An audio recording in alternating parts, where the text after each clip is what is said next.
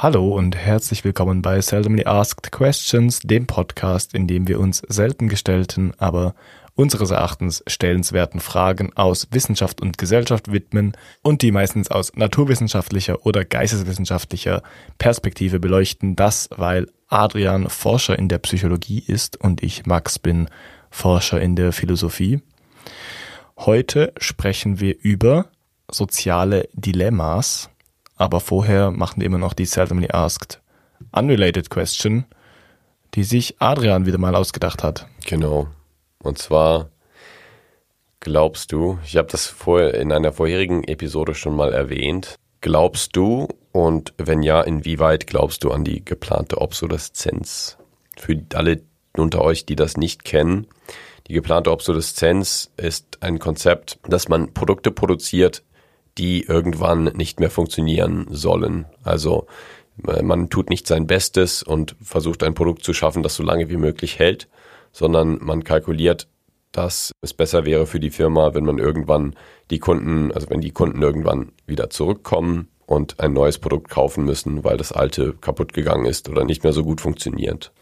Ja, also Glauben finde ich ein bisschen seltsam, aber ich, also ich kenne Fälle, wo das so war, aber das sind dann immer so Kartellfälle. Also es ist natürlich illegal, wenn sich Firmen absprechen und dann sagen, wir machen jetzt Produkte nur noch so und so lang haltbar.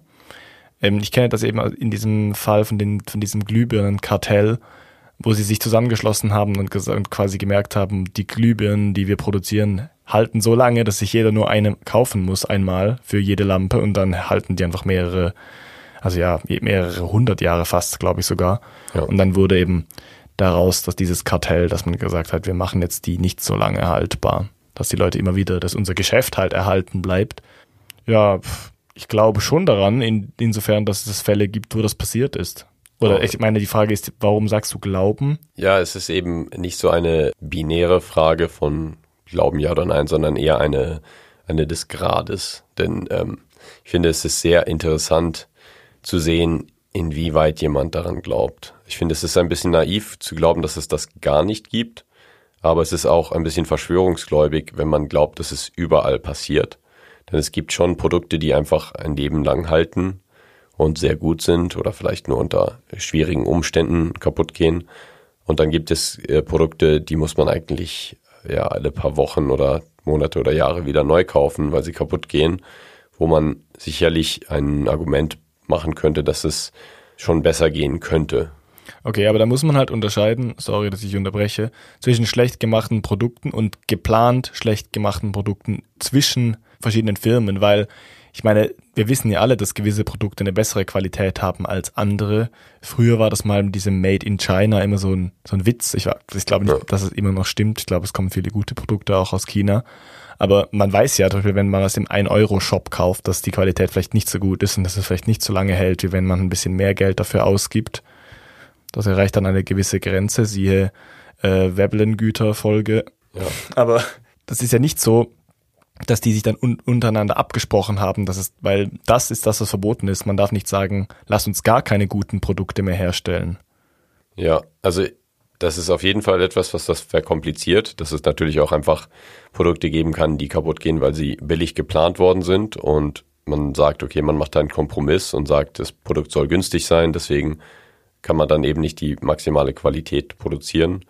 Aber ich glaube nicht, dass es unbedingt eine Absprache sein muss, sondern es könnte auch eine Firma sagen, die sagt, okay, wir planen unser Produkt so, dass man es alle paar Monate wieder kaufen muss. Ich denke da auch an die Tech-Firmen, mhm. also zum Beispiel Apple, die eben das Benutzen eines älteren iPhones so mit jedem Jahr schwieriger machen. Und es gibt da, ich habe da gehört, dass eben die Batteriekapazität ein bisschen nachlässt über die Jahre. Und mit den neuen Operationssystemen dann eben auch die, die Leistung nachlässt und alles ein bisschen schlechter wird. Und es kommt natürlich jedes Jahr ein neues raus oder alle paar Jahre kommt ein, ein neues raus. Und man kann da schon fragen, warum braucht man das neue iPhone? Für die Leute, für die es nicht einfach darum geht, das neueste iPhone zu haben, weil es cool ist, ist es dann häufig so ein Grund, der, also ein technischer Grund, weil okay. das alte iPhone dann irgendwann nicht mehr so gut funktioniert und da frage ich mich schon, ob das so ein bisschen äh, ge geplant ist. Ich, ich, sehe drei Grade. Ja. Einerseits kann man was produzieren, was einfach nicht so eine gute Qualität hat und man weiß halt, dass zum Beispiel ein Akku, der hört dann auf zu funktionieren nach ein paar Jahren oder ist einfach nach ein paar Ladezyklen, also nach so und so vielen Ladezyklen ist der einfach nicht mehr so gut, weil die Qualität nicht so gut ist. Ja. Das ist das eine Extrem. Das andere Extrem ist so wie eine Schaltung einzubauen, dass man sagt, nach so und so vielen Jahren geht der kaputt oder funktioniert nicht mehr. Und das hat Samsung aus Versehen gemacht, oder war es Huawei, wo sie explodiert sind? Ja, ja, Samsung Galaxy S7, glaube ich. Sehr gut. Aber das, was es dazwischen drin gibt, ist natürlich zum Beispiel Updates zu machen für neuere Geräte, die alten Geräten schaden, so dass du als Konsument natürlich die Möglichkeit hättest, das einfach nicht abzudaten oder das nicht neu zu machen. Genau. Aber du weißt es halt nicht und du machst es halt oder zum Beispiel du brauchst es vielleicht sogar für deine Software, aber es schadet eigentlich deiner Hardware. Genau. Ich glaube, das sind rechtliche Grenzfälle. Ja, oder auch einfach äh, die Updates einzustellen für die älteren Geräte. Das passiert auch, zum Beispiel mit meinem Navigationssystem. Das ist eben auch so, dass es nicht mehr unterstützt wird und da muss man sich eben das Neue kaufen, wenn man die aktuellen Karten haben möchte. Und das macht mir äh, beim Rumfahren in der Gegend schon manchmal Probleme, weil es mich dann über irgendwelche komischen Wege schicken will oder eben einige Sachen auch nicht kennt, wo ich dann denke, ja, das ist nicht so ideal. Aber ich Ja. möchte mir jetzt auch kein neues Navigationssystem kaufen. Es ist halt Konsumentenschutz setzt sich zumindest dafür ein, dass man jetzt immer sieht, wie lange noch Updates verfügbar sind für ein Gerät. Das war doch Ja. früher nicht so. Das, Ja, also das genau. fällt mir jetzt als Erwachsener vielleicht erst auf, aber wenn man zum Beispiel Laptop kauft oder vor allem von Apple oder auch von anderen Geräten, dass man dann sieht, so und so lange wird das mindestens noch unterstützt. Also weißt du, ich kann den Laptop, der fällt mir wahrscheinlich in den sechs Jahren, wo ich Unterstützung kriegen würde, sowieso runter. Ja, Dann hast du zumindest ein bisschen Ahnung, wie lange dass du noch Software-Updates kriegst. Aber du weißt halt nie, ist dieses Sof- Software-Update, das für die neuesten Geräte wäre, immer noch gut für mein altes Gerät?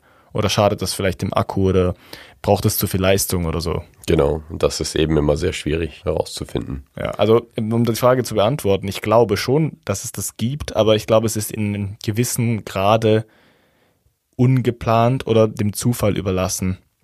Und diese Obsoleszenz ist eben nicht geplant im Sinn von kartellisiert, dass mehrere Tech-Firmen sich absprechen, wann Sachen kaputt gehen, sondern ich glaube, es ist viel eher so, dass eine Tech-Firma für sich zum Beispiel plant, ein Produkt nicht perfekt zu machen, aber das nicht, also natürlich nicht direkt einzubauen, sondern halt einfach für gewisse Sachen minderwertige Materialien nimmt. Und ich glaube, da ist eben die Grauzone rechtlich erreicht, dass man halt sagt, ja, pff, wir wollen das zu einem gewissen Preis verkaufen und die Produkt- oder die, die äh, Materialienwahl rechtfertigt das. Ja, also da stimme ich dir voll und ganz zu. Oder glaubst du, glaubst du nicht daran, dass es das gibt? Doch, also ich stimme dir genau zu, denn ich denke, es gibt geplante Obsoleszenz, es gibt ungeplante Obsoleszenz und es gibt auch Produkte, die wirklich lange halten, weil sie gut sind. Ja. Aber es ist nicht so, so oder so, sondern es ist eine Mischung von vielen verschiedenen Faktoren, die da reinspielen. Und man kann jetzt nicht pauschal sagen, ah, die Tech-Konzerne sind alle böse und wollen alle, dass die Geräte nach ein paar Jahren kaputt gehen oder. Das Problem ist halt, das würde sich auch gar nicht lohnen. Es lohnt sich viel mehr, das so als unausgemachtes Schweigen irgendwie, wie, sagt, wie nennt man das? Äh, Omerta. Was? Omerta. Was ist Omerta? Die Omerta, das ist das Schweigegelübde oder das diese unausgesprochene ähm, Übereinstimmung, Ja, das dass wollte man, ich sagen. dass man Ja, schweigt. Das wollte ich sagen, dass man halt mehr, mehr als unausgesprochene Abmachung halt Sachen generell in einer für in einer gewissen Branche nicht zu gut macht. Aber daran hat ja niemand Interesse. Aber ich denke, auch selbst wenn die jetzt sich treffen würden in einer freien Marktwirtschaft und sagen würden, ja, wir machen das Produkt alle so und so lange haltbar etwa, weil ich meine, eben so planen wie bei den Glühbirnen kann man es schon nicht mehr, das wird schon kontrolliert, dann würden trotzdem gewisse vielleicht ein bisschen bessere Materialien nehmen. Und da sind wir eigentlich schon beim Thema von heute, nämlich diesen sozialen Dilemmas und auch dem Vertrauen zwischen Individuen. Man kann natürlich abmachen, wer wie viel Werbung investiert oder wer, keine Ahnung, die Obsoleszenz von irgendwelchen Geräten plant, aber kann man dann den anderen auch vertrauen, dass sie sich dran halten? Man hätte eigentlich einen Vorteil, die zu betrügen. Genau. Also wie ihr schon gehört habt, das heutige Thema ist soziale Dilemmas oder soziale Dilemmata. Was ist korrekt? Ich habe ich hab es beides heute sagen. auch gefragt, also griechisch wäre es eigentlich die Dilemmata, aber manchmal, wenn sich sowas so eindeutscht, darf man auch Dilemmas sagen, finde ich. Das ist gut. Und da ist unsere seldomly asked question für den heutigen Tag. Wie gehen wir mit sozialen Dilemmata um? Und äh, eine kleine Erweiterung davon ist, was sind die großen sozialen Dilemmata unserer Zeit?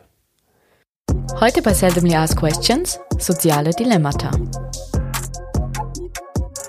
Du bist einfach ein ehrlicher Typ, Max. Nee, nee. So ein richtig aufrichtiger Typ, so ein Kumpeltyp. Einfach, dass er nicht hat. Ich habe über den Klimawandel nachgedacht, wie wahrscheinlich auch viele Menschen das viel tun äh, in dieser Tage. Und ich dachte mir, es ist schon irgendwie sehr klar, was zu tun ist. Es ist klar, was das Problem ist. Wir wissen eigentlich sehr viel und trotzdem gibt es sehr wenig Fortschritt. Und das kommt meines Erachtens daher, dass es eine soziale Dilemmasituation ist, wo eigentlich jeder etwas tun müsste, was nicht so viel Spaß macht, was ein bisschen Verzicht vielleicht bedeutet oder auf jeden Fall eine Verhaltensänderung und anstrengend ist deswegen. Und dadurch ist es so eine Situation, wo jeder auf den anderen schaut und so sagt, ja, wenn die anderen äh, nichts machen, dann mache ich auch nichts. Es ist eben eine Situation, wo Menschen etwas von ihrem Wohlbefinden abgeben müssen oder von ihrem Wohlstand. Aber wenn sie alle das tun, dann wird es für alle besser. Wenn jetzt alle nichts tun, dann wird es für alle noch schlimmer. Und das ist dann eigentlich der schlechteste Ausgang. Also es gibt so eine, ja, man kann sich verschiedene Szenarien vorstellen, was passieren könnte. Ja. Wenn man das jetzt mal extrem vereinfacht macht und vielleicht zwei Leute hat, die in einer Situation sind, wo sie etwas tun müssten, was vielleicht etwas, etwas Geld kostet für sie, also das kommt häufig im, im wirtschaftswissenschaftlichen Zusammenhang vor, dass man das einfach monetär ausdrückt. Und das könnte man natürlich auch machen im Bezug auf Klimawandel. Da wird auch häufig vorgerechnet, wie viel diese Folgen kosten werden, aber das ist sehr abstrakt. Und in der Wirtschaftswissenschaft ist es dann immer ein etwas anschaulicheres Beispiel, wo zum Beispiel, wenn zwei Farmer Felder nebeneinander haben und sie bauen dort Äpfel an und man kann den Ertrag seines Feldes steigern, wenn man spritzt mit Chemikalien. Aber wenn das alle machen, dann zerstört das die Natur und dann hat man weniger Ertrag. Da hat man quasi einen Ertrag von, sagen wir mal, null. Wenn niemand spritzt, dann kann man einen Ertrag von zwei haben. Und wenn eine Person spritzt, hat die vielleicht einen Ertrag von vier und die andere Person hat einen Ertrag von zwei oder einem äh, Apfel. Und so ist, gibt es eben diese verschiedenen Szenarien, die man eben als soziale Dilemmas beschreiben kann, wo die Handlungen von einzelnen Akteuren einen Einfluss darauf haben, wie es für alle ausgeht. Und da ist es so, wenn man egoistisch handelt und das für sich gewinnbringendste Verhalten an den Tag legt, kann das funktionieren, solange alle anderen sich nicht egoistisch verhalten. Wenn aber sich alle egoistisch verhalten, gibt es einen, einen Verlust für alle. Und die Situation gibt es eben meines Erachtens im, in dieser Klimawandeldebatte gerade zu sehen, dass eben viele Menschen sagen, man, man muss etwas tun, man muss aggressiver den Klimawandel bekämpfen. Aber es ist auch so, dass es jedem eigentlich ein bisschen weh tut. Und wenn alle anderen etwas machen und man selbst nichts macht, dann ist das natürlich das Beste für einen, weil dann wird es in, mit der Gesamtsituation nicht so schlimm, aber man kann trotzdem noch seine, ja, sein Wohlbefinden aufrechterhalten und muss nichts abgeben. Ich war ein bisschen verwirrt erst, weil du mir das Thema so mitgeteilt hast. Also du hast jetzt ja schon ein bisschen erklärt, um was es geht. Ich kannte schon diese Situationen, wo mhm. eben das Einzelinteresse gegen das höhere Gut steht, also wo Individuen, wenn sie rational handeln, eigentlich egoistisch handeln müssten, aber aus sozialer Perspektive eigentlich nicht die egoistische Handlung gewinnbringender wäre. Ich kannte diese Situation schon, vor allem im Zusammenhang mit dem Gefangenen-Dilemma, das werde ich vielleicht nachher noch kurz erklären, das in der Philosophie dann oft behandelt wird zu diesem Thema. Aber irgendwie war der Begriff soziale Dilemmata jetzt nicht so ein Begriff für mich. Ich weiß nicht, ob das mehr aus den Sozialwissenschaften kommt oder ob es daran liegt, dass ich mich nicht so viel mit Moralphilosophie befasse. Das Beispiel Klimawandel ist sicher eines der wichtigsten aber es ist auch sehr, sehr vielschichtig, auch weil es so in die Zukunft hinein projiziert wird, weil es um Nachhaltigkeit geht und auch ein bisschen um Rationalität von Individuen. Und ich glaube, wir kommen nachher nochmal drauf zu sprechen und sprechen erstmal generell, worum es bei Dilemmas und bei sozialen Dilemmas geht. Die seldomly asked question heute ist ja, wie gehen wir mit sozialen Dilemmas um? Und da ist ja das Ziel quasi zu sagen, was für, können wir für Maßnahmen ergreifen, um soziale Dilemmas zu lösen oder zumindest die soziale Perspektive für Individuen attraktiver zu machen. Eben, ich war mir selbst gar nicht so sicher, was das alles bedeutet. Ich habe es auch ein bisschen recherchiert. Es gibt natürlich zu Dilemmas an sich schon sehr, sehr viel Literatur und soziale Dilemmas sind einfach ein Spezialfall. Also ich meine, Dilemmas kennt man schon so. Das geht, es ist einfach, man hat zwei Ausgänge und in einem negativen Dilemma sind beide schlecht. Man könnte auch, es gibt aber auch positive Dilemmas. Genau, also es gibt schon verschiedene Situationen, verschiedenes Framing und ich bin mir auch gar nicht mehr so sicher, weil ich auch bei der Recherche für die Folge dann auf eine Studie zu äh, selbstfahrenden Autos gestoßen bin. Und da ging es eben darum, wie man das Dilemma löst, dass ein selbstfahrendes Auto einen Unfall haben könnte. Und wenn das Auto in eine schwierige Situation gerät, wo es eine Entscheidung machen muss, wie es sich verhält, dann hat man auch möglicherweise ein Dilemma. Also das wäre dann das klassische Trolley-Problem, das viele aus Memes kennen, glaube ich, wo es eben darum geht, dass so ein Eisenbahnwagen auf eine Gruppe von Menschen zusteuert, die dann überfahren werden würden. Und dann gibt es eine Weiche dazwischen und wenn man die Weiche umstellt, dann äh, wird nur eine Person, die auf dem anderen Gleis liegt, äh, überfahren. Aber es ist dann natürlich die Frage, ist es, ist es vertretbar, sagen wir mal, vier Menschen zu retten, aber dann den Tod von einer anderen Person aktiv zu bedingen? Da bin ich mir auch gar nicht so sicher gewesen dann mehr, ob ja. soziale Dilemmas nur diese, diese Dilemmas sind, in denen es darum geht, wer egoistisch handelt und wer konstruktiv handelt und wie die, die Ausgänge dann für alle sind.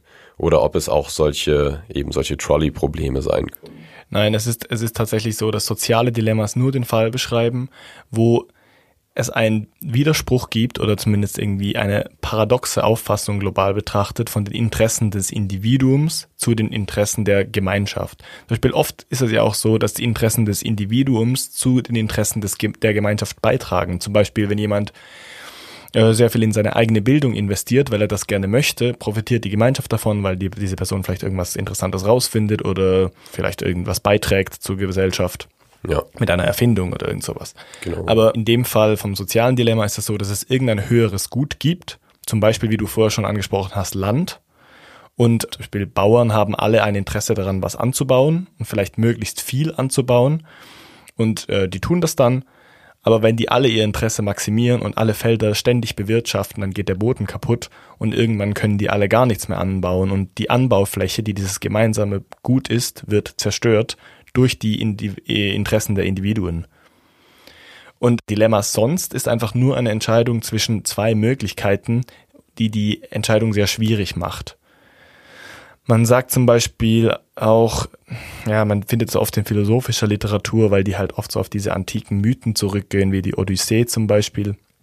Aber man sagt zum Beispiel äh, zwischen Scylla und Charybdis, ich weiß nicht, ob du das schon mal gehört hast. Das sind so zwei mythologische Kreaturen, die an, einer Meerenge auf beiden Seiten sind und Odysseus muss da durchfahren mit dem Schiff und er versucht halt möglichst nicht an beide ranzukommen, aber er muss sich quasi wie entscheiden, wo er näher hingeht und schlussendlich frisst dann, glaube ich, die Skilla, das ist so eine, ja, so eine Nymphe mit so Hundeköpfen als Beinen, frisst dann, glaube ich, so fünf Menschen außer von seinem Schiff. Habe ich mich schon immer gefragt, warum die Hunde als, oder Wölfe, glaube ich, als Beine hat. Ich glaube, so, so sechs, sechs Hunde, wo ich so dachte, das ist auch kein Meerestier irgendwie. Bisschen ja. verfehlt. Warum kein Elefantenbeine oder sonstige Beine? Aber schlussendlich ist es so, dass da das so oder so ein schlechtes Outcome ist bei einem negativen Dilemma. Ja. Beispiel für ein positives Dilemma, was auch ein negatives Outcome hat, interessanterweise ist, wenn man sich entscheiden muss zwischen zwei gleich guten Dingen und die Entscheidung, weil die Dinge identisch gleich gut sind, wird so lange hinausgezögert, dass man quasi trotzdem verliert, auch wenn man sich dann schlussendlich für etwas entscheidet.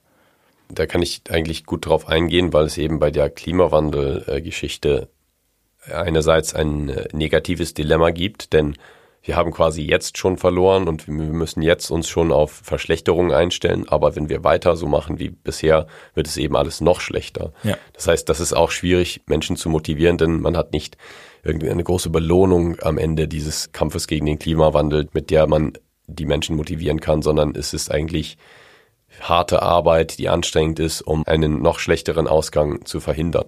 Das, das klassische Beispiel aus der Philosophie ist Buridan's Ass. Also Buridans Esel. Ich weiß nicht genau, was das für ein Philosoph war. Der ist so ein, ein Schüler von Ockham, glaube ich. Ja. Also Johannes Buridan oder Jean Buridan, je nach Sprache dann. Aber da geht es darum, dass der mal irgendwie in einem Kommentar zu Aristoteles geschrieben hat, dass man ja eigentlich quasi, wenn man zwei genau gleiche Ausgänge hat, auch wenn sie positiv sind, sich nicht entscheiden kann und ein rational handelnder Mensch, der ja Gründe haben muss für seine Handlungen, kann dann eigentlich wie nie entscheiden. Das ist natürlich eher theoretisch als praktisch das Beispiel.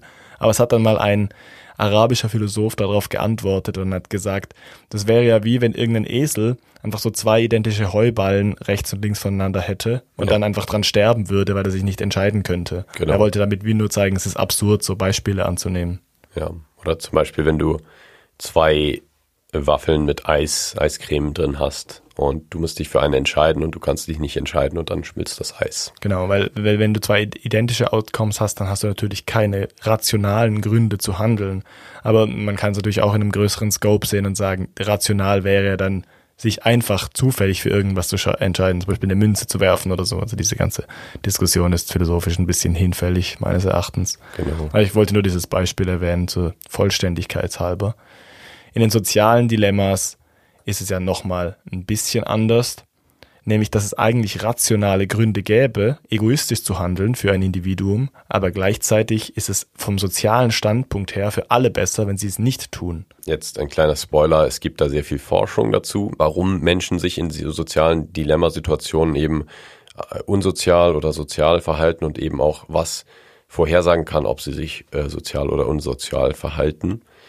Und da geht es natürlich auch darum, was für Informationen man hat und wie man das Ganze sieht. Man kann nämlich schon sagen, es ist rational oder es ist, wenn man egoistisch ist, auch rational zu kooperieren. Denn wenn man einfach ein bisschen die Komplexität der Welt anerkennt und sagt, okay, wenn ich jetzt äh, mich unsozial verhalte in dieser Situation und dann gibt es noch, sagen wir mal, fünf weitere Runden, also wo das Verhalten nochmal auf ähnliche Weise geprüft wird, dann könnte es eben äh, negative Effekte haben, wenn ich mich jetzt in der ersten Runde unsozial verhalte.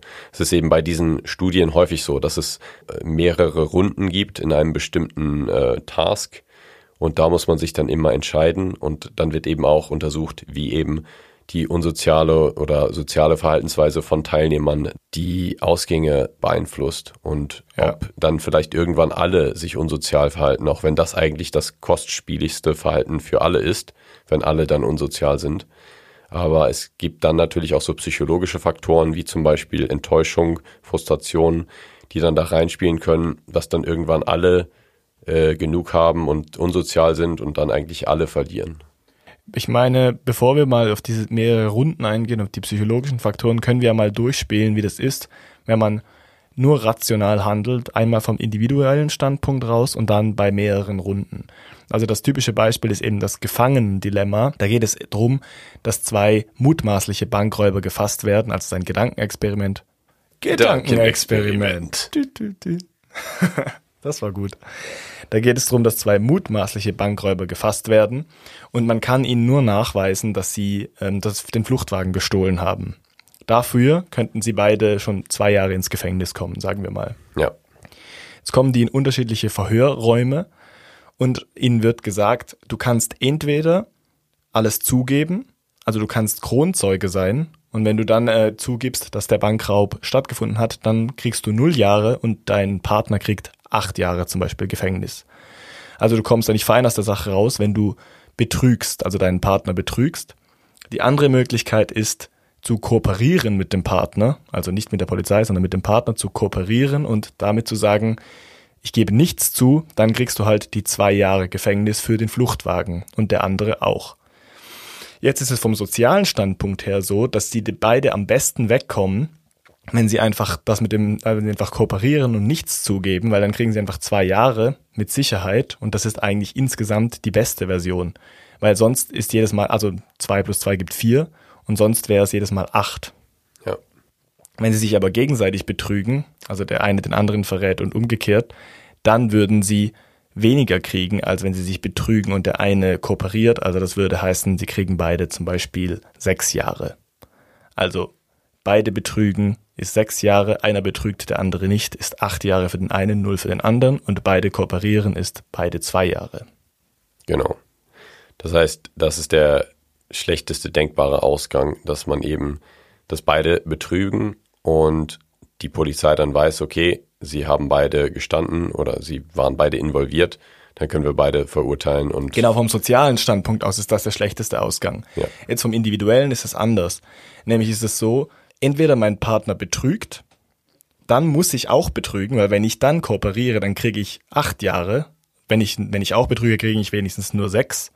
Und wenn mein Partner nicht betrügt, dann ist es noch besser zu betrügen, weil dann kooperiert er und ich betrüge. Also das heißt, ich kriege null Jahre und er kriegt acht Jahre. Das heißt, vom individuellen Standpunkt aus ist Betrügen eigentlich das Beste. Ja, das stimmt. Aber vom sozialen Standpunkt aus gesehen ist die Summe der Jahre natürlich am geringsten, wenn beide einfach kooperieren und sagen, gut, wir gehen einfach für den Fluchtwagen ins Gefängnis. Und das ist eigentlich das original soziale Dilemma, wenn wirklich ein Konflikt besteht. Das wäre aber nur eine Runde.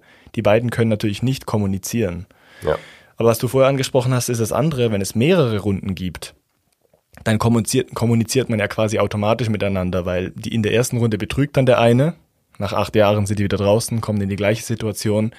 Dann denkt der andere, ja gut, letztes Mal hat er betrogen, als ich kooperieren wollte, dann betrüge ich jetzt auch und dann gibt es quasi eine Art Kommunikation zwischen den Runden. Ich habe solche Forschung schon mitgemacht als Teilnehmer. Das ist, glaube ich, immer die gleiche oder eine Gruppe aus der Universität Zürich, die so Wirtschaftsverhalten erforscht und dann eben so Studien macht, wo, sagen wir mal, 20 Leute in einem Raum sind, jeder ist in einem Computer und am Computer hat man dann eben diese Spiele, wo man mehrere Runden hat und man sich in jeder, also am Anfang bekommt man die, die Regeln auf dem Bildschirm, dann liest man sie sich durch, muss ein paar Verständnisfragen beantworten vielleicht und dann beginnt man das Spiel und spielt eben live mit anderen Teilnehmenden. Und da ist es dann wirklich so, dass man, ja, sagen wir mal, zehn Runden hat und man kann echtes Geld gewinnen. Das heißt, man spielt dann wirklich um Geld und hat eben so ein Szenario, wie zum Beispiel mit der Landwirtschaft und dem äh, ja, Pestizide verwenden. Und da hat man dann eben immer das Feedback nach der, nach der Runde und sieht, wie viele Leute haben betrogen. Das ist dann nicht mehr so, dass es nur zwei Leute sind oder vier, sondern auch mal sechs oder ja. Also eine größere Anzahl an Menschen, wo es dann auch nicht klar ist oder es ist alles anonymisiert. Das heißt, man weiß nicht, mit wem man spielt, wer wer ist. Aber man weiß, Spieler 2 zum Beispiel hat eben gerade betrogen und kann sich dann eben so ein Bild machen. Ja, die, bei den Versuchen zum Gefangenendilemma übrigens möchte ich noch sagen, bei den mehreren Runden hat man, gab es mal einen Wettbewerb, wo mehrere Wissenschaftler Strategien einschicken sollten für Spieler, also immer zwei Spieler mit mehreren Runden, dass wie quasi sie individuell das beste Outcome haben. Weil am Anfang müssten sie dann quasi betrügen, weil das das beste Outcome ist. Und dann muss man wie eine Strategie entwickeln, wie man durch mehrere Runden kommt, also zum Beispiel auch unendliche Runden kommt und damit am besten wegkommt. Und äh, da hat sich herausgestellt, also ein Algorithmus, der von jemandem konzipiert wurde, hat gewonnen und der hieß Tit for Tat, also man würde auf Deutsch sagen Auge um Auge, Zahn um Zahn. Und dieses Programm ist am Anfang immer freundlich, also es kooperiert, egal was der andere tut, und dann macht es immer das, was der andere vorher getan hat. Also es ist ein bisschen mhm. rachsüchtig. Ja. Und es hat sich herausgestellt in einer Computersimulation, dass dieses Programm am besten abschneidet von allen, weil es einfach gewissen Leuten zurückzahlt, was sie getan haben, also anderen Programmen, die teilweise total random waren, teilweise immer böse waren, also immer betrogen haben. Die schneiden sehr schlecht ab übrigens. Oder solche, die immer freundlich sind, die schneiden auch sehr schlecht ab. Und dieses Programm war eigentlich am besten darin. Also es hat am Anfang kooperiert und wenn der andere betrogen hat, dann hat es bei der nächsten Runde halt auch betrogen. Aber wenn der andere dann wieder freundlich war, hat es auch wieder verziehen. Mhm. Also es waren so gewisse psychologische Faktoren wie ein bisschen drin, also gefühlt. Ja. Ein Programm war auch sehr schlecht. Das war so ein sehr rachsüchtiges Programm. Das hat immer betrogen, wenn es einmal betrogen wurde. Also es hat alle bestraft, die einmal nur betrogen haben. Und das war auch nicht zielführend. Denn dann lernen die anderen ja auch irgendwann, dass es eben nicht mehr gut wird und dann, ja, Ja, Warum sollte genau. man dann noch versuchen zu kooperieren? Das Tit-for-Tat-Programm würde dann auch immer mit dir, ähm, würde dich natürlich auch immer betrügen, wenn es merkt, dass du auch immer betrügst in der nächsten Runde. Genau. Das war ein kleiner Auszug aus der Spieltheorie und das ist natürlich alles sehr theoretisch und auf sehr wenig Faktoren beschränkt. Aber ich glaube, wenn wir jetzt so ein bisschen zum Klimawandel und zu Real-Life sozialen Dilemmas übergehen, dann können wir mal ein bisschen die schwierigen, schwierigeren Fragen besprechen, wie man Individuen dazu bringt, langfristig sozial zu handeln. Ja, Aber zuerst machen wir eine kurze guter, Pause, oder? Guter Plan. Machen wir einen kurzen Bathroom Break. Und dann machen wir weiter. Sehr gut. Machen wir weiter. Bis gleich.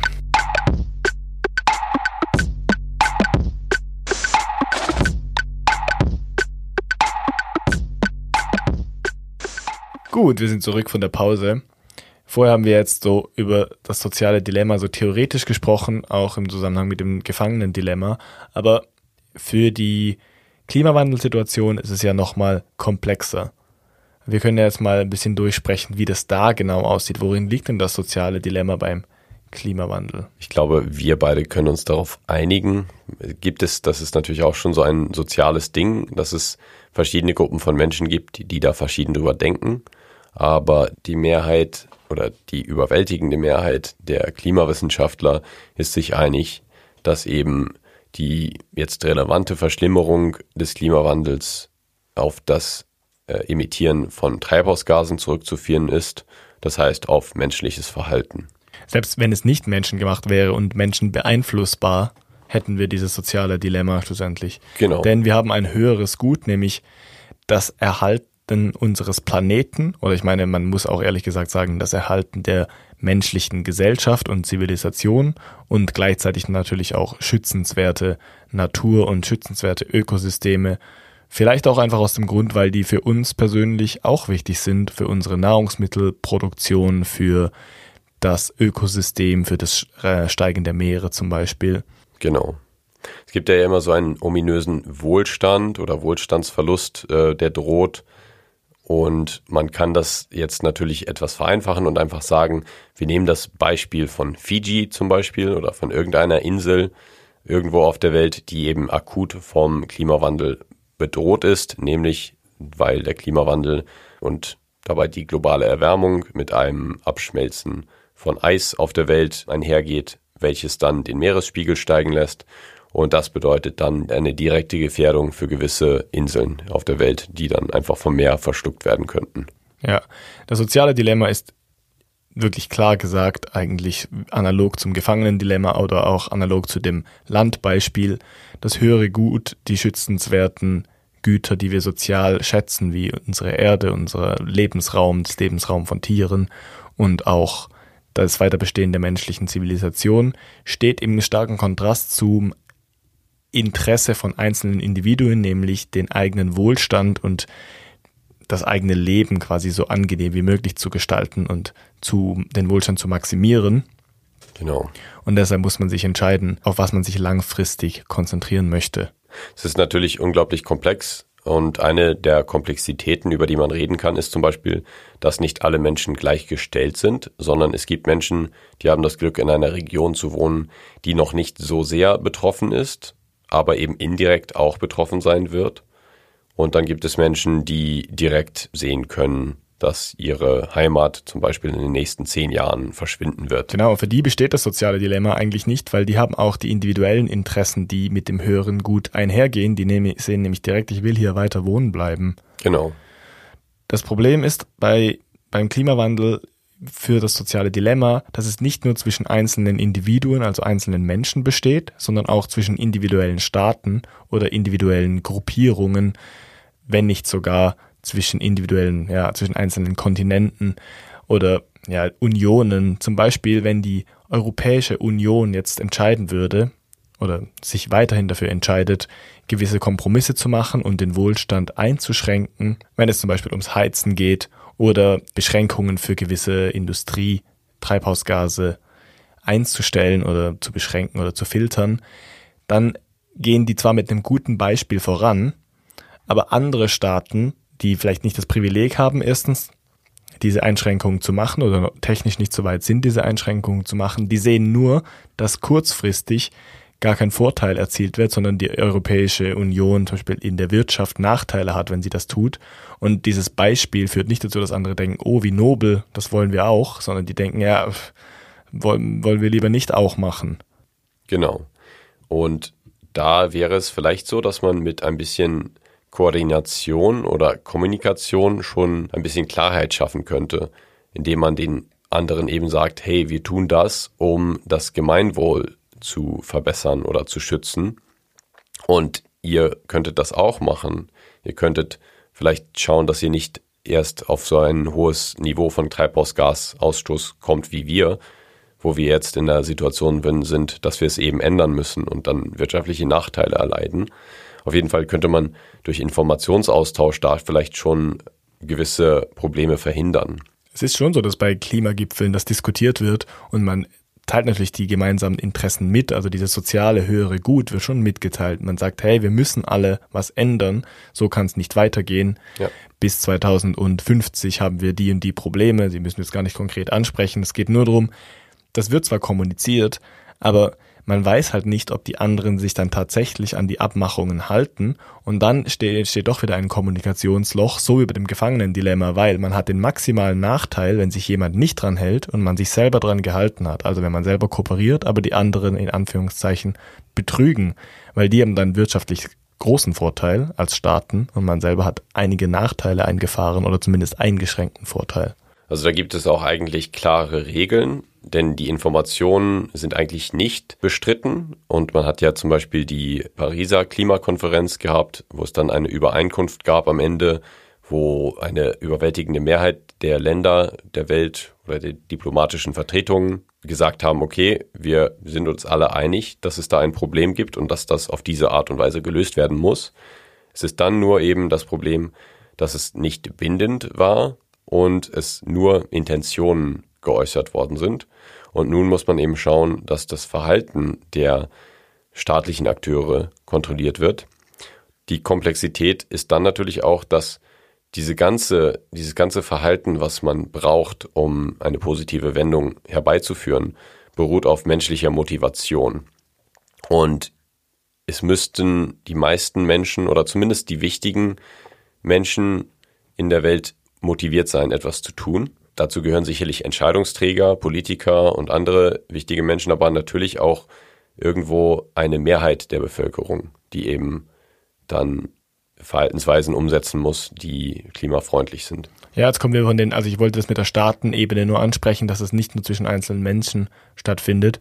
Aber wir kommen jetzt natürlich wieder zurück ja. dazu, wie bringen Staaten denn einzelne Menschen denn dann dazu zu kooperieren und eben nicht zu betrügen? Das ist noch viel schwieriger, weil man kann es, zwischen Staaten kann man es immerhin rechtlich festlegen oder man sagt, wir verein, wir einigen uns verpflichtend. Ja. Es ist viel, viel schwieriger, einzelne Menschen davon abzuhalten, zum Beispiel zu reisen. Man kann es einfach nicht verbieten. Man kann natürlich nur Empfehlungen ausgeben. Also man könnte es verbieten. Man könnte es theoretisch schon machen. Also das Problem ist eben, dass das Verhalten von Menschen reguliert wird durch einerseits auf demselben Niveau, also ein Individuum wird von einem anderen Individuum oder mehreren Menschen in seinem Umfeld kontrolliert, indirekt, also nicht direkt unbedingt, aber man hat natürlich so gewisse soziale Dynamiken und wenn jetzt um mich herum niemand raucht und ich rauche und alle sagen mir, hey, das mag ich nicht, dass du rauchst, dann ist das natürlich eine Form von sozialem Einfluss. Und so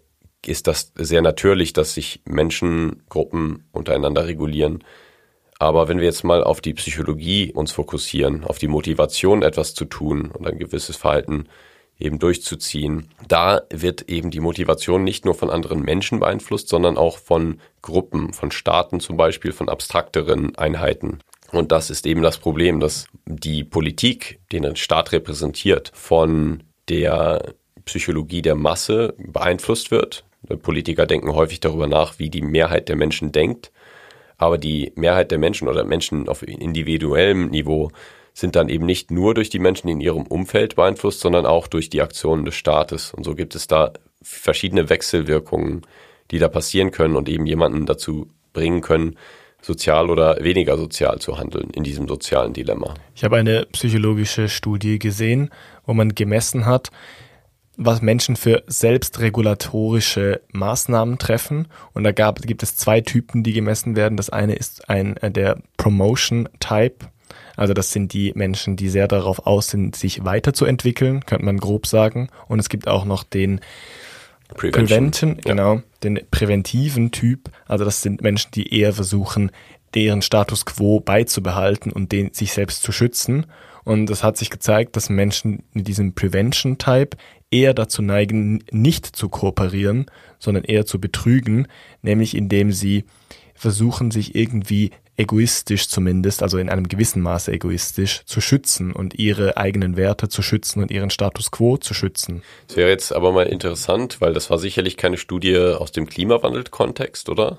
Nein, Das wäre dann natürlich schon interessant zu sehen, ob Menschen mit einem Präventionsfokus dann in dieser Klimadebatte eher dazu neigen, sozialer zu agieren, weil sie das eher verstehen und eher motiviert werden von, wir müssen hier etwas Schlechtes verhindern, im Vergleich zu den Menschen, die eher motiviert werden durch, oh, hier gibt es etwas Gutes zu gewinnen. Es war, in, es war in einem sozialen, wie einem sozialen Spiel, das du vorher erklärt hast mit dieser Studie.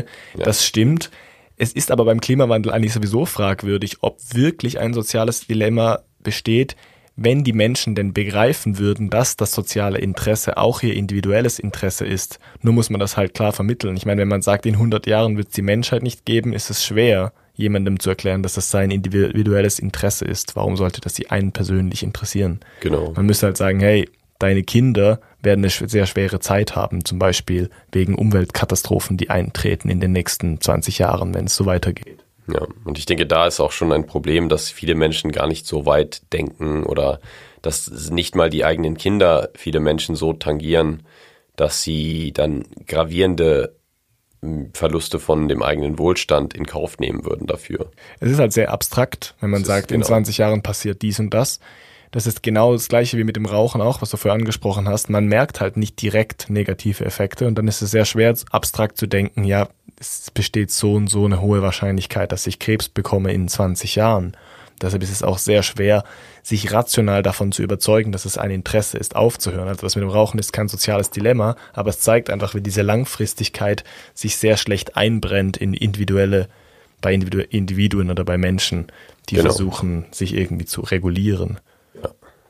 Und ich denke, deswegen wird die Klimawandelbekämpfung auch gerade oder in der Zukunft eher an Fahrt gewinnen, wenn es da eine soziale Dynamik gibt, wenn Menschen, die vielleicht Vorbildfunktion haben, eben dann aktiv werden und ein gewisses Verhalten vorleben, das andere Menschen dann nachvollziehen können, dass es gar nicht so schlecht ist, wenn man zum Beispiel ein E-Auto fährt. Wenn wir jetzt mal ganz vereinfacht annehmen, dass E-Autos gut fürs Klima wären, dann wäre das zum Beispiel ein, eine Situation, wo jetzt ein Vorbild von mir ein E-Auto fahren könnte und dann könnte ich sehen, ha, das ist ja eigentlich gar nicht so schlecht mit diesen E-Autos. Ja, das ist ein Punkt, nämlich der Ruf ist natürlich ein mediierender Faktor. Also wenn man sagt, ich bekomme einen besseren Ruf oder bin angesehener, dann besteht eine gewisse soziale Kontrolle, die dann das soziale Gut vermittelt auf ein individuelles Gut. Nämlich man hat ein, ein soziales Gut und alle finden das toll und wenn man da mitmacht, findet man sich selber auch toll oder die Person toll und dann hat man plötzlich ein individuelles Interesse. Genau. In dieser Studie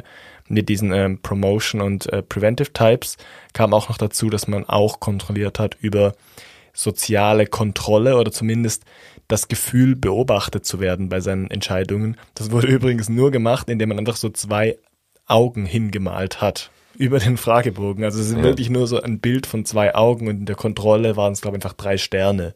Ja. Also das allein hat schon gereicht, dass man hat dann einen Fragebogen ausgefüllt und da drüber stand einfach nur Science is watching mit diesen Augen. Also das hieß eigentlich nur so, ja, die Forschung kontrolliert ein bisschen, was abgeht. Aber es ging eigentlich gar nicht um das soziale Dilemma, es ging um was komplett anderes und die Leute haben sich trotzdem sozialer verhalten im Nachhinein, also kooperativer. Einfach nur mit diesem Hintergedanken, dass man kontrolliert werden könnte. Ja, das ist schon super interessant und da gibt es eben auch andere Faktoren, wo erwiesen wurde, dass sie eben relevant sind für die Kooperation in solchen sozialen Dilemmas.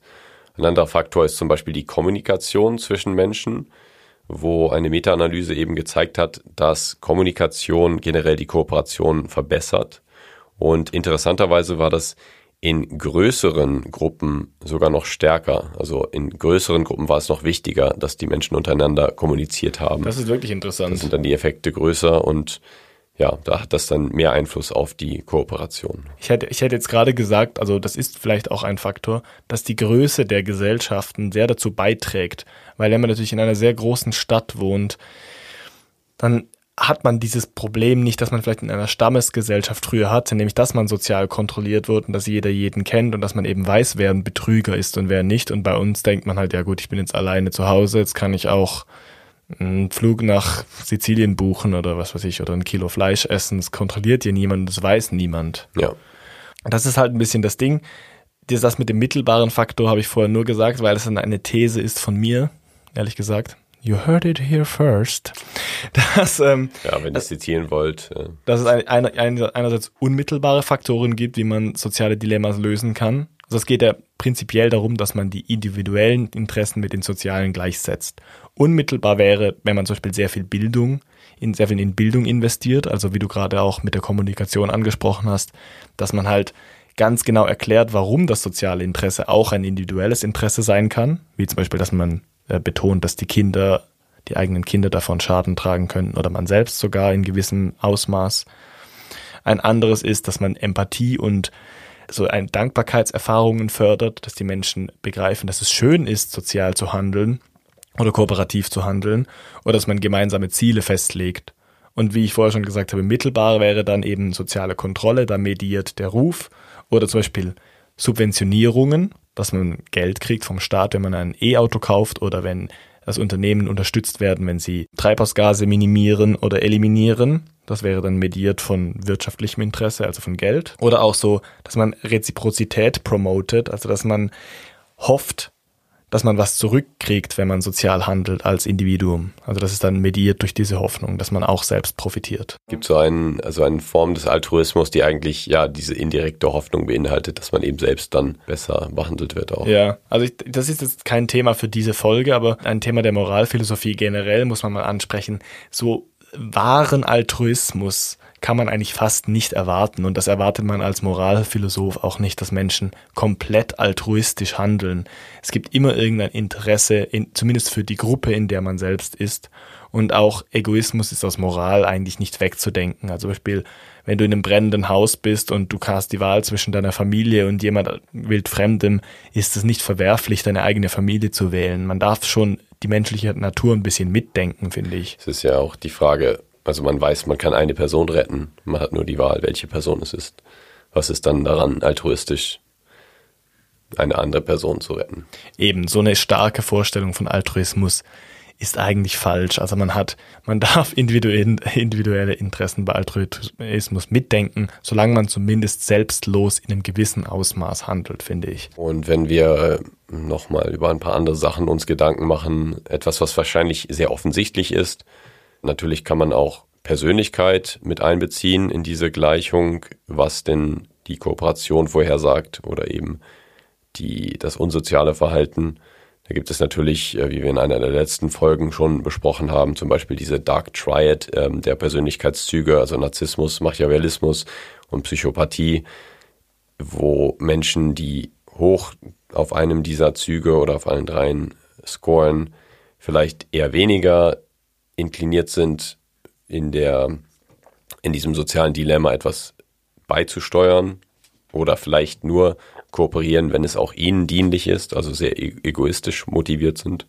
Es gibt aber sicherlich auch andere Persönlichkeitsvariablen, die vielleicht eher das soziale oder das kooperative Verhalten in dem sozialen Dilemma vorhersagen. Ich habe sogar eine ähm, Studie gesehen, die sich mit endokrinologischen Faktoren beschäftigt, also hormonellen Faktoren. Ja. Und da wurde bei Männern zumindest gezeigt, dass ein höherer Testosteronwert auch zum Betrügen verleitet und weniger zum Kooperieren. Also im ja. Gegensatz zu Cortisol, das da als Gegenspieler gehandelt wurde.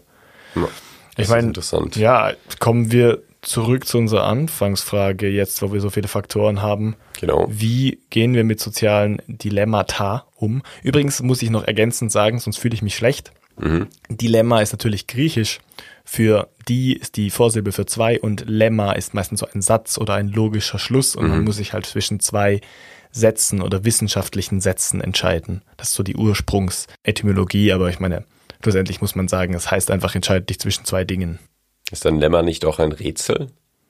Ja, das, sind, das ist ein sehr, sehr breiter Begriff einfach für, für alle möglichen Formen von Sätzen. Hm, okay. Aber das ist wie, wie Logos ist auch so ein Problembegriff in, im Griechischen. Ja. Aber ja, kommt auch immer darauf an, auf welche, von welcher Epoche das man spricht. Gut. Aber wie gehen wir mit sozialen Dilemmas um?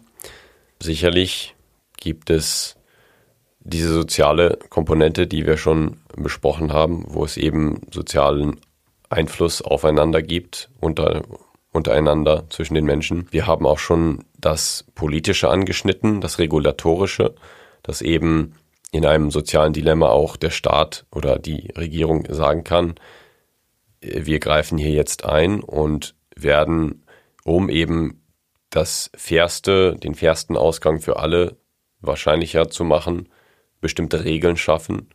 Und das gibt es natürlich in diesem konkreten Beispiel des Klimawandels auch, dass manche Länder, manche Regierungen dann zum Beispiel Subventionen, ähm, ist vielleicht ein schlechtes Beispiel bei den E-Autos, weil die ein bisschen umstritten sind, aber es gibt schon Berechnungen, dass auch die, obwohl sie noch ziemlich schädlich sind, immer noch besser sind als ein konventionelles Auto, solange sie eine bestimmte Anzahl Jahre dann überleben und genutzt werden.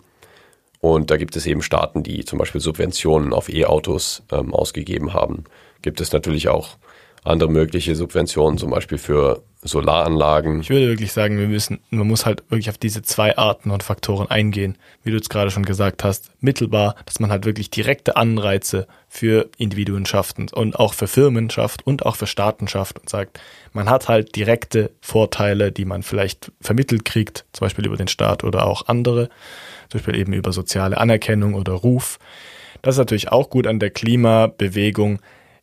Es gehört natürlich auch zum guten Ruf von einer Firma oder einem Unternehmen, verantwortlich zu handeln. Und dann ist das alleine schon manchmal ein Anreiz, dass sie nicht boykottiert werden. Und das andere sind die unmittelbaren Faktoren, dass man Menschen, aber auch Unternehmen klar macht, dass wenn sie nachhaltig handeln, also nachhaltig im breitesten Sinne, dass sie dann auch in ihrem eigenen Interesse handeln. Jetzt sind wir wieder zurück am Anfang bei den Bauern. Die genau. müssen auch nachhaltig handeln, dass nicht ihr Land zugrunde geht, auch wenn das kurzfristig für sie vielleicht von Vorteil wäre, wenn sie so viel anbauen, wie es nur geht. Sozial und global gesehen ist Kooperation einfach besser als Betrügen. Und gerade in einer Gesellschaft, wo man mit dem Staat auch eine Art Vertrag hat, dass man profitiert, äh, ist man sowieso in der sozialen Situation. Man sollte eigentlich nicht an seine eigenen Interessen denken. Genau. Und ich denke, es ist dann immer wichtig, einfach bestimmte Dinge nochmal hervorzuheben und klar zu machen, denn Information und Kommunikation und Transparenz sind Faktoren, die eben das kooperative Verhalten fördern können in solchen sozialen Dilemmasituationen. Da gibt es eben Forschung zu, die das gezeigt hat. Und da sieht man eben, dass gewisse Strategien am besten sind, um diese Kooperation zu fördern. Ich meine, es ist, macht halt auch Sinn, wenn man Menschen direkt involviert in ein Projekt und sagt, wir haben diese und diese Klimaziele zum Beispiel und jeder kann seinen Teil dazu beitragen und du bist Teil davon und als Individuum auch angesehen, wenn du ein Teil davon bist und man legt gemeinsame Regeln fest zum Beispiel und sagt, hey, wir heizen alle nur noch so und so viel oder hey, wir schaffen das nur noch so oft lange Flugreisen zu unternehmen oder weniger Fleisch zu konsumieren oder unseren Konsum generell anzupassen.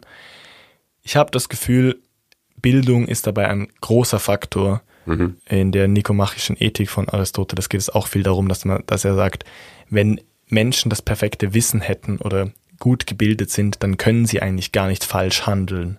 Sie oder moralisch schlecht handeln. Sie wissen nämlich, was das Gute ist. Sie wissen es dadurch, dass sie gebildet sind und wissen, dass es für sie und für alle anderen das Gute ist. Ja.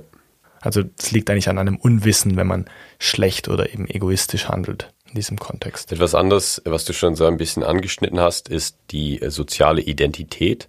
Da kann man eben äh, die Salience, sagt man im Englischen, eben das, das Hervorstehen von einer bestimmten Gruppenidentität benutzen, um eben Menschen zu motivieren, zu überzeugen und die Menschen eben dazu zu bringen, sich klimafreundlicher zu verhalten. Das klappt eben gut, wenn man es schafft, Menschen dazu zu bringen, zu glauben, dass sie Teil einer Gruppe sind, Teil einer Bewegung und dass sie auch selbst äh, Selbstwirksamkeit empfinden und glauben, dass sie selbst etwas tun können, was einen Unterschied macht. Was natürlich auch schwierig ist, das ist ein bisschen wie mit demokratischen Wahlen. Da hat man eine Stimme und dann wählen da noch zehn Millionen andere Menschen vielleicht.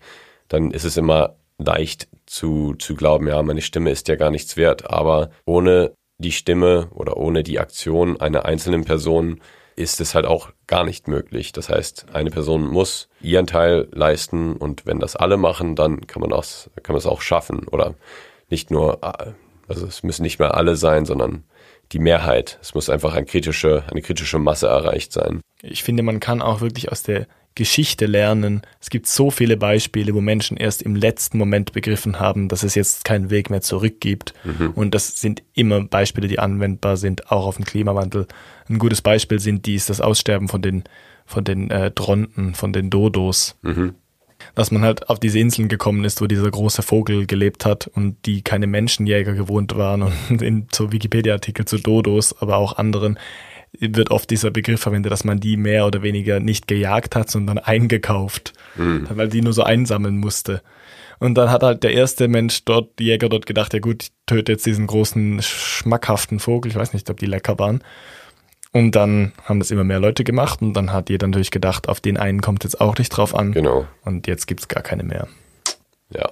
Andererseits ist es natürlich auch so, und das ist vielleicht auch gut in diesem gesellschaftlichen Problem oder in diesem sozialen Dilemma, sich an Geschichten zu erinnern, wo Menschen es eben doch geschafft haben, wo genügend Menschen etwas verstanden haben und sich geeinigt haben, dass man etwas Bestimmtes tun muss und dadurch eben dann ein Problem noch lösen konnten oder eine Katastrophe abwenden konnten. Also es ist oft aber dann doch sehr, sehr zu spät. Ja. Ja, und ich denke, man sollte wirklich dann aus der Geschichte lernen und diese Beispiele ernst nehmen und früh handeln.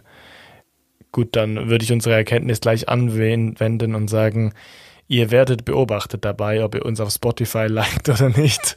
Genau. Und ähm, wir wissen ganz genau, wer uns folgt und wer nicht. Wir können diese Zahlen nachverfolgen. Nein, können wir nicht. Wir sind es nur so ganz grob. Ja, wir subventionieren das auch. Wir geben euch hm, Lob und Genau, weiter viele, so, sehr gut. Der Podcast wächst immer noch mhm. weiter, das freut uns sehr. Auch durch eure Unterstützung, liebe Hörerinnen und Hörer. Liked uns auf allen gängigen Podcast-Portalen, wo ihr uns hört und folgt uns. Folgt uns vor allem auch auf Instagram at ein Sack voll Freude und schreibt uns Anregungen und Kritik. At E-I-N-S-A-Q V-O-L-L-F-R-E-U-D-E.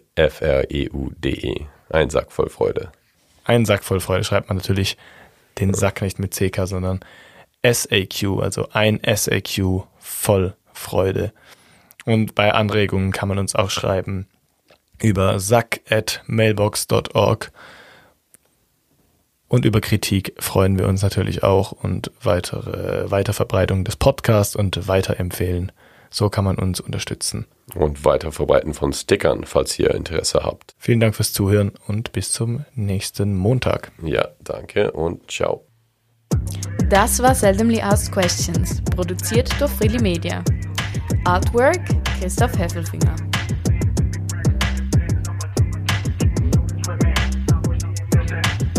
Musik Balance Cooper. So lustige Autos bieten sich eher an, wenn wir so ernst enden. Mhm. Das, das schneidest du jetzt ins Outro, Nicole. So lustige Nicole, äh, also so lustige Autos bieten sich eher an, wenn wir so ernst enden. Ernst enden hört sich an wie so ein Autor von deutscher, deutscher Schriftsteller 1910 bis 1967.